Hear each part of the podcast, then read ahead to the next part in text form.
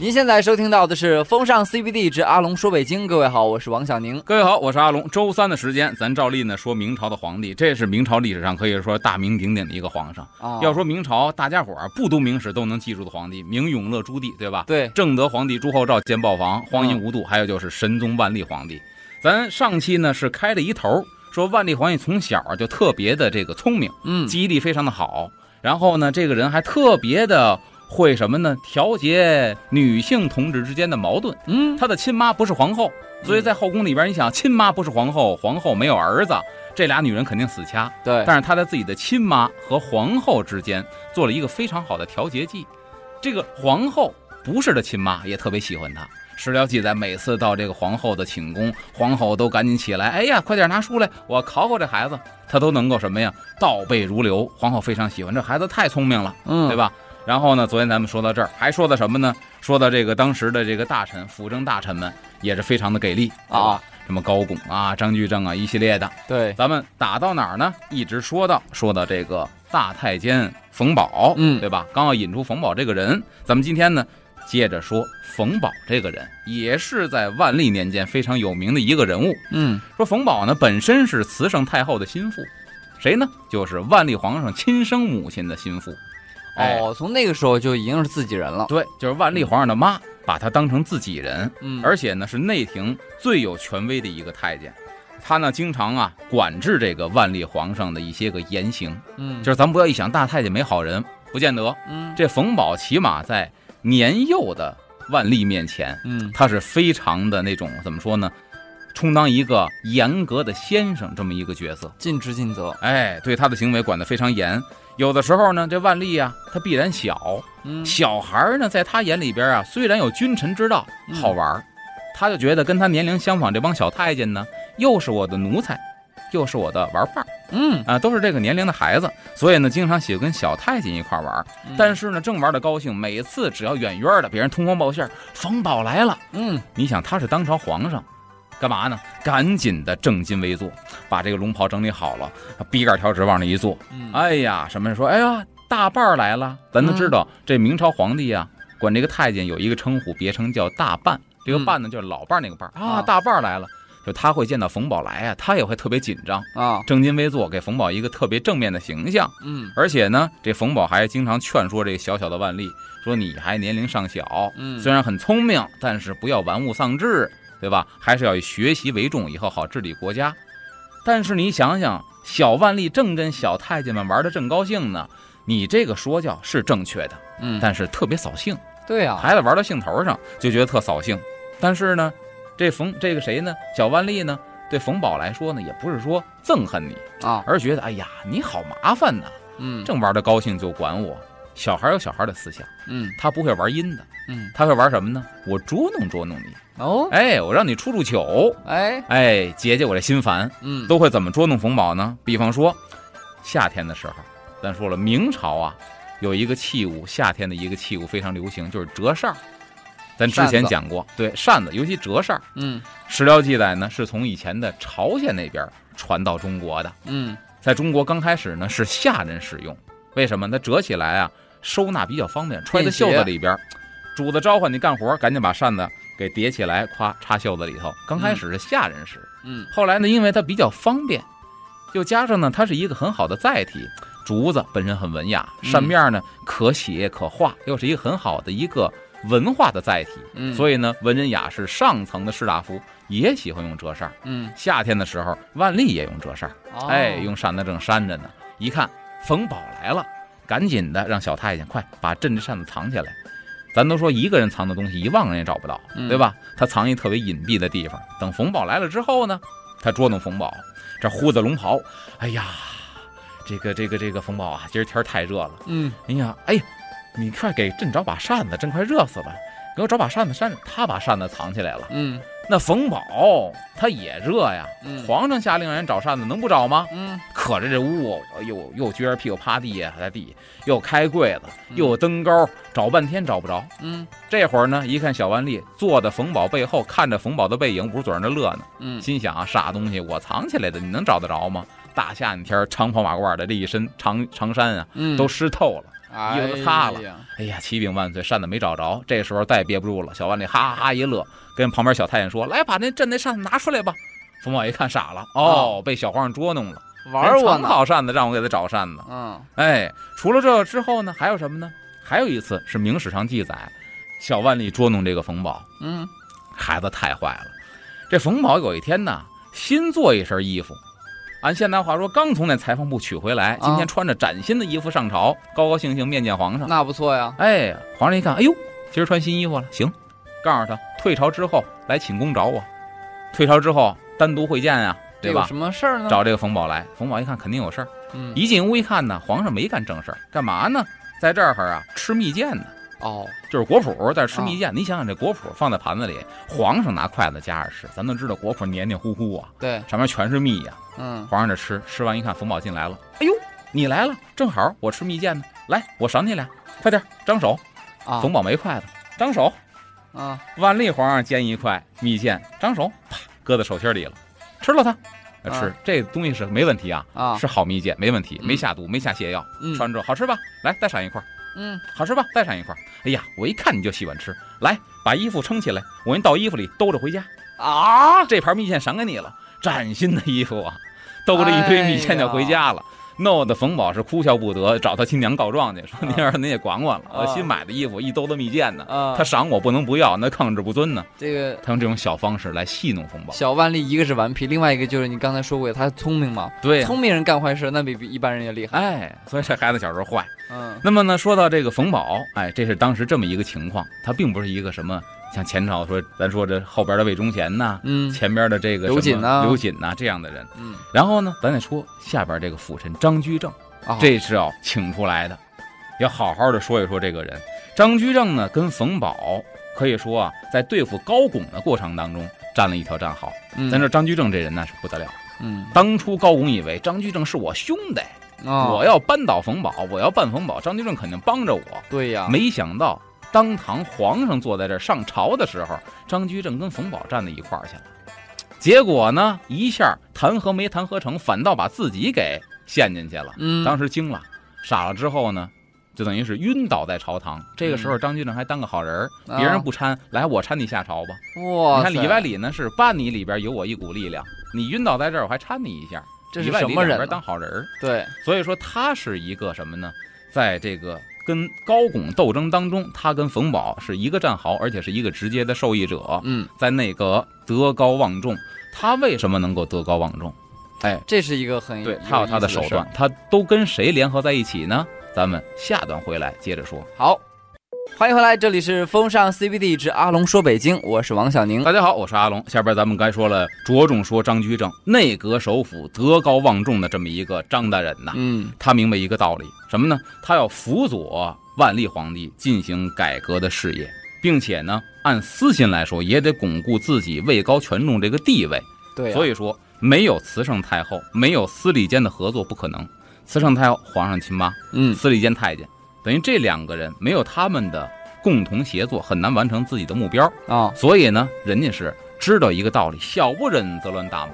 所以我不光是迎合皇上的亲妈，那老太后啊应当迎合她。对呀，即便对司礼监太监冯宝，我也一样迎合你。别看你是个太监，他就知道这个是权力中枢当中很重要的一条线儿。对，所以说我要想实现我的抱负，嗯首先我得在当朝当官儿。嗯。你官儿都没有了，你隐居山林，你怒骂朝廷如何黑暗，没有用了。嗯，他明白这个道理，对。我先保住官位，然后我再改革朝政。嗯。所以呢，他跟各方处的都非常好。这是万历初年他能够取信神宗大权在握的一个诀窍，啊，因为皇上亲信的太监、皇上的亲妈嗯。都说张居正好，哎。皇上咱觉得这人不错。啊，哎，张居正呢，那么这个人呢，他确实也是一个，首先说好老师，因因为张居正第一个身份是帝师，第二啊个身份是首辅大臣、内阁首辅。咱先说他这个老师这层身份，是一个特别好的老师。我觉得他的教育经验呢，值得现在很多父母甚至老师借鉴。你的意思就是说，他不光是学识渊博，而且他教育方法还得当。他会教孩子。哦，张居正呢，一项重要的任务就是教小万历读书。早在隆庆六年八月，他就上奏说什么呢？这是原文记载，嗯一边说一边解释，说自古帝王虽具神圣之姿，您是皇上的儿子，皇上是真龙天子，你们家人就不是一般人，嗯半仙儿。说白了，那意思，你天资就聪明啊，有以物学为极，哎，每天还在不停的学习。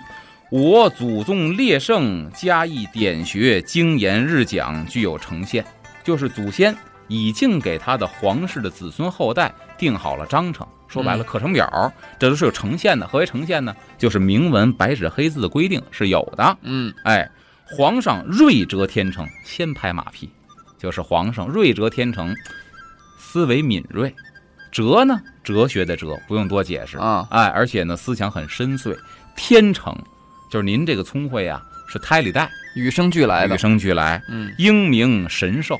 您的英明决策，您的决策力不是后天学出来的，神授嗯是老天爷赋予你的。动容出辞，无一不重礼节。所有的言辞啊、举止行为啊，都在礼节当中。哎呀，用人行政，无一不当人心。所用的人没有一个错的，用的全都是对的人。嘿，先把马屁拍到了。啊，然后呢，诚不出世之主，您就是一个空前绝后的明君。若在家学问之功，您都这么优秀了。啊若再加学问之功，如果您再好好学习，啊讲求义理，再把这个人生的哲理、古代先贤的道理再多学一些，嗯开广聪明，则太平之业可继日而待，就是太平盛世指日可待。哎呦，我就是这话让人听了心里舒坦啊，嗯，舒服。所以拍马屁是要一定的一个需要诀窍或者讲究的。他至少他得有底子。哎，生拍会说话会让人讨厌的。嗯那么呢，他就为这个万历皇帝啊精心的去安排课程，嗯因为祖先只是规定了你要学习经研日讲是怎么回事儿啊，然后呢每个月要几次什么大课呀，这是祖宗规定的。但具体学什么呢？怎么个教学方法呢？这个万历皇帝的老师张居正给他精心安排。嗯首先得挑选讲师，一个人哦不能全权负责，嗯对吧？还有其他讲师都是经过严格筛选的。嗯啊，都是学富五车的饱读之士。不过呢，万历皇帝啊特别不喜欢什么枯燥的经学。所谓经学什么呀？经典之作，嗯也确实可以理解。这么一个小孩儿啊，按现在话说小学生啊，你给他知乎者也、诗书礼仪春秋，他确实不喜欢这些受不了啊啊！他喜欢什么呢？两个，一个是书法，一个是历史，特别喜欢这两门课程，嗯，尤其的用心。说万历九岁的时候就写了一手好字，这那个书法水平就有一定造诣了。嗯张居正呢也评价说，笔力遒劲，体格庄严，虽前代人主善书者，无以复于。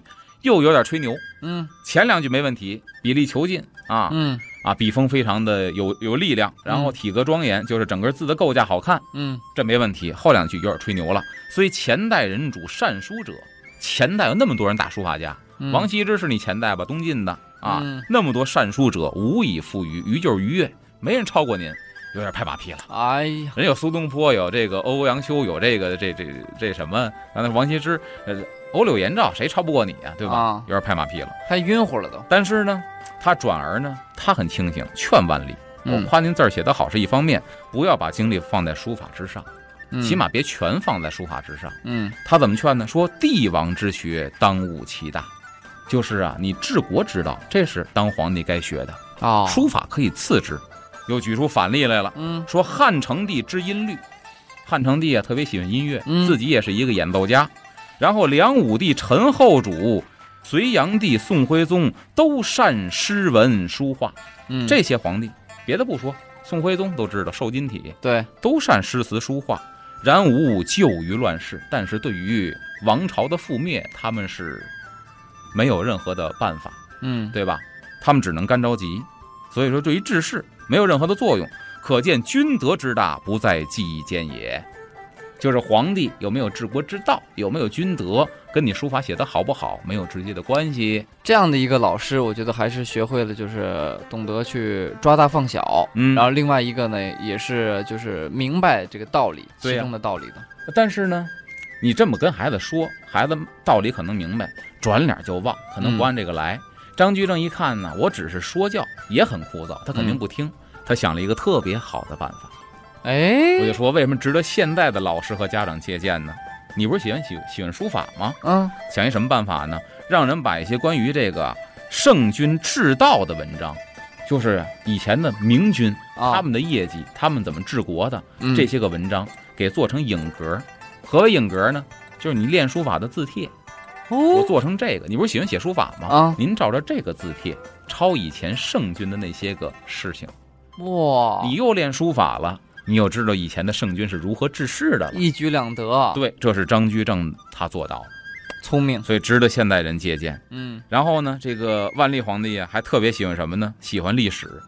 他喜欢历史啊，不光喜欢正史，啊，特别喜欢野史译文。哎呦，这好，，万历皇帝特别喜欢的。嗯然后呢，这历史里边呢，你想，别人看历史啊，一般来说呢，就看看历史上的事件，嗯跟皇上家的孩子看历史不一样。嗯为什么呢？因为史书上有大部分记载的，就是你们家以前的事儿，啊，对，对吧？对。那么他看到自家以前发生的事情，他也不知道，也想去探索，于是又去问张居正，这个人是谁呢？就是失踪的建文帝。咱们下节回来再跟大家说。好。欢迎回来，这里是风尚 CBD 之阿龙说北京，我是王小宁大家好，我是阿龙。说到这个万历呢，刚才说到喜欢书法，啊，不喜欢学那些什么治国之道。张居正就什么呢？把治国之道做成字帖，嗯让你一边抄一边练书法，就知道以前的这些圣君如何治世了。嗯除此之外，喜欢历史，不光是正史，野史译文他都喜欢。但是呢，他是皇上家的孩子，这历史书里边很大一部分写的就是自己家的事儿。对呀、比如，他就会问张居正什么呢？闻建文帝长逃是否？什么意思呢？就是我听说当年呢，嗯我们老朱家祖上嗯是朱棣，明成祖朱棣永乐皇帝去南京，篡夺了建文帝朱允文自个儿侄子的皇位。嗯建文帝朱允文，有人说呢是皇宫失火就烧死了，嗯有人说跑了，嗯有人说隐姓埋名就出家了。嗯，真的假的呀，张老师？哎，他对自己家祖上的事儿也感兴趣，啊就问张居正。张居正回答什么呢？说国史不在此事，国家正史没写这个事儿。啊但先朝古老相传，都是以前呢前朝的老臣们传说的。啊言建文帝靖难事入城，就说白了，靖难之变，朱棣夸击来到南京之后，即削发披缁，缁呢是一个绞丝牌儿，就是淄博的淄，那边换成绞丝旁，啊特指和尚穿的衣服叫缁衣，啊削发披缁，披上和尚的衣服出家了。然后呢，从剑道出后云游四方，就是从皇城的一个不知名的小道跑出了皇城，嗯，然后云游四方，至正统间，等一直到了正统年间，忽在云南游壁上题诗一首，有流落江湖数十秋之句。突然在云南一个地方发现一个题壁诗嗯啊，这题壁诗是一和尚写的，里边写到“流落江湖数十秋”，说这和尚很可能就是建文帝。哦哎，这就是建文帝。张居正，我知道的也就是这些，嗯朝廷里传说的也就是这些，正史上没有记载。嗯他很负责任的给万历皇帝解答了，嗯对吧？那万历听完之后呢，就特别感兴趣。哦，还真有这个事儿啊。嗯呃，哎，说张先生，您刚才说云南有一提笔诗嗯是建文帝生前留下来的，是吗？是。那好，他转脸告诉底下人去派人干嘛呀？快马加鞭到云南把那诗给我抄下来，给我呈送上来。啊，他要看看这诗 哎呀，当皇帝就是不一样，这点方便啊。啊。你说他看个诗啊，在别人看来无关紧要嘛，孩子好奇心驱使的嘛。啊，张居正一听，作为皇帝的老师，赶紧劝阻万历皇帝不要这样干。为什么呀？哎，为什么呢？他说的是什么？原文他说的是“此亡国之事”，这个皇帝把国都治理亡了，嗯，亡国之事，失位之词，皇位没保住，嗯这么一个皇帝，他写的诗，但可以为谏介，岂足以为观览？用它当一反面教材还可以，嗯岂足以观览？承揽欣赏，这是万万不得，用不得的。哦，哎，然后据锦录圣祖皇陵碑及御制文集进览，什么意思呢？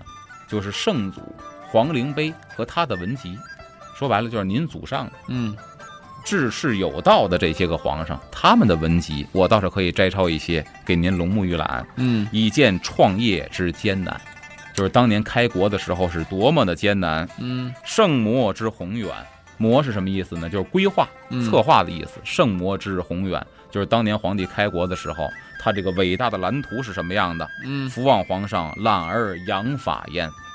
我呢，希望皇上不光是看懒而扬法焉，就是敬仰效法你的哦先祖，那些个治世明君，嗯哎，别学建文帝朱允炆。嗯，所以你看，这是张居正对皇上的一个要求。那照你这么来说的话，从开始初期来讲的话，张居正应该是一个非常呵护和负责任的这在样的一个教学上来说，是一个按现代话可以是一个优秀教师。嗯哎，那么为了让皇上呢，万历皇上有这个学习的兴趣，张居正啊还编了一套书，哦，这套书专门还自己编书呢编书，自己编教材。那会儿没有什么人教社，啊，俺自己编教材，而且这个教材啊特别特别的有用，以至于什么呢？以至于到了后世，明朝给明朝皇帝编的教材，啊直到清朝皇家的孩子还在用它在上课。哇，张居正真太对，他厉害了，一直从明末影响到了清末，就是给皇帝编的这套教材这套教材可以说是一种半启蒙式的教材，叫什么？呢？叫《历代地鉴图说》。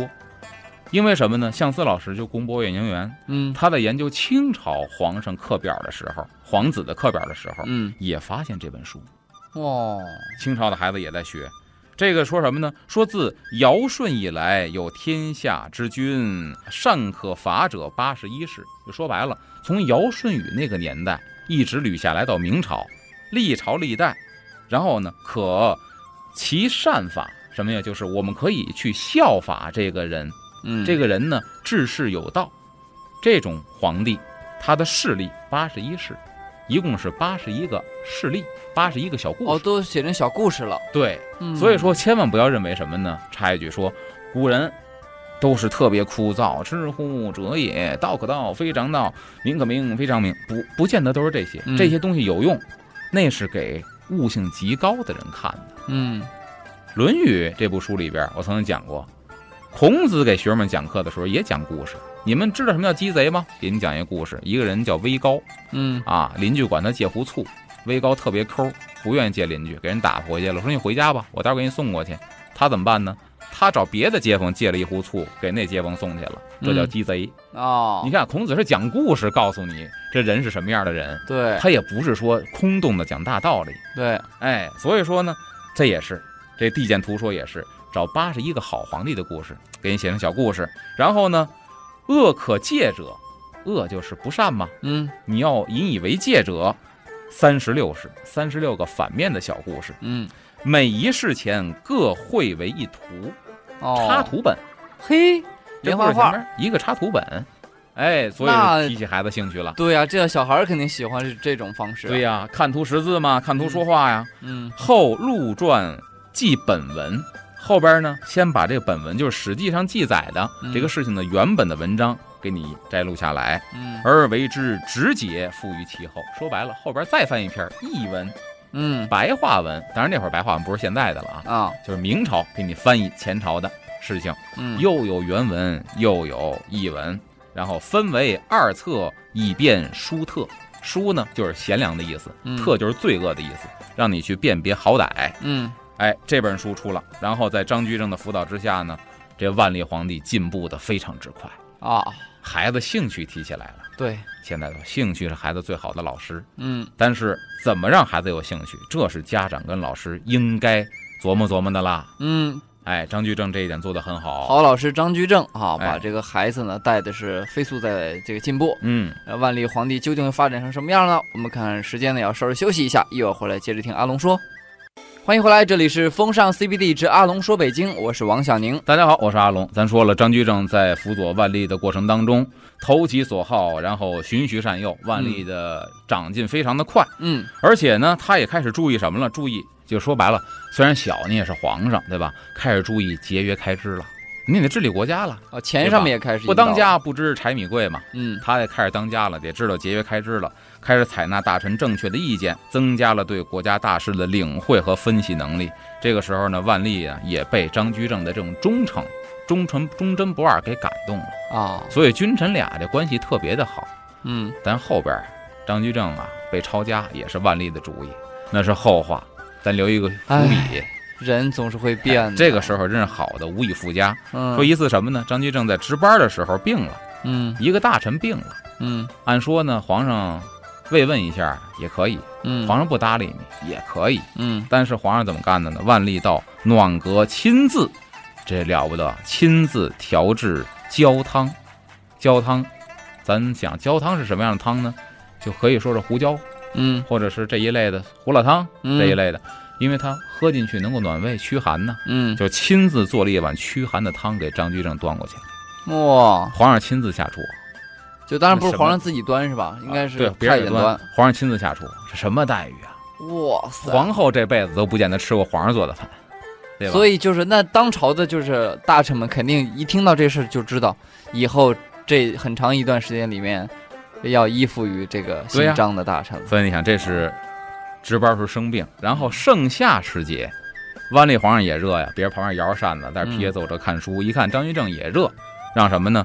让内使自己的使唤的奴才去嗯给张大人摇扇子去，嗯，这边给皇上扇着扇子，那波奴才给张居正扇着扇子，那你跟皇上一个待遇啊？哇，你想这个待遇可了不得，别看不得了说现在咱说啊，摇扇子有什么呀？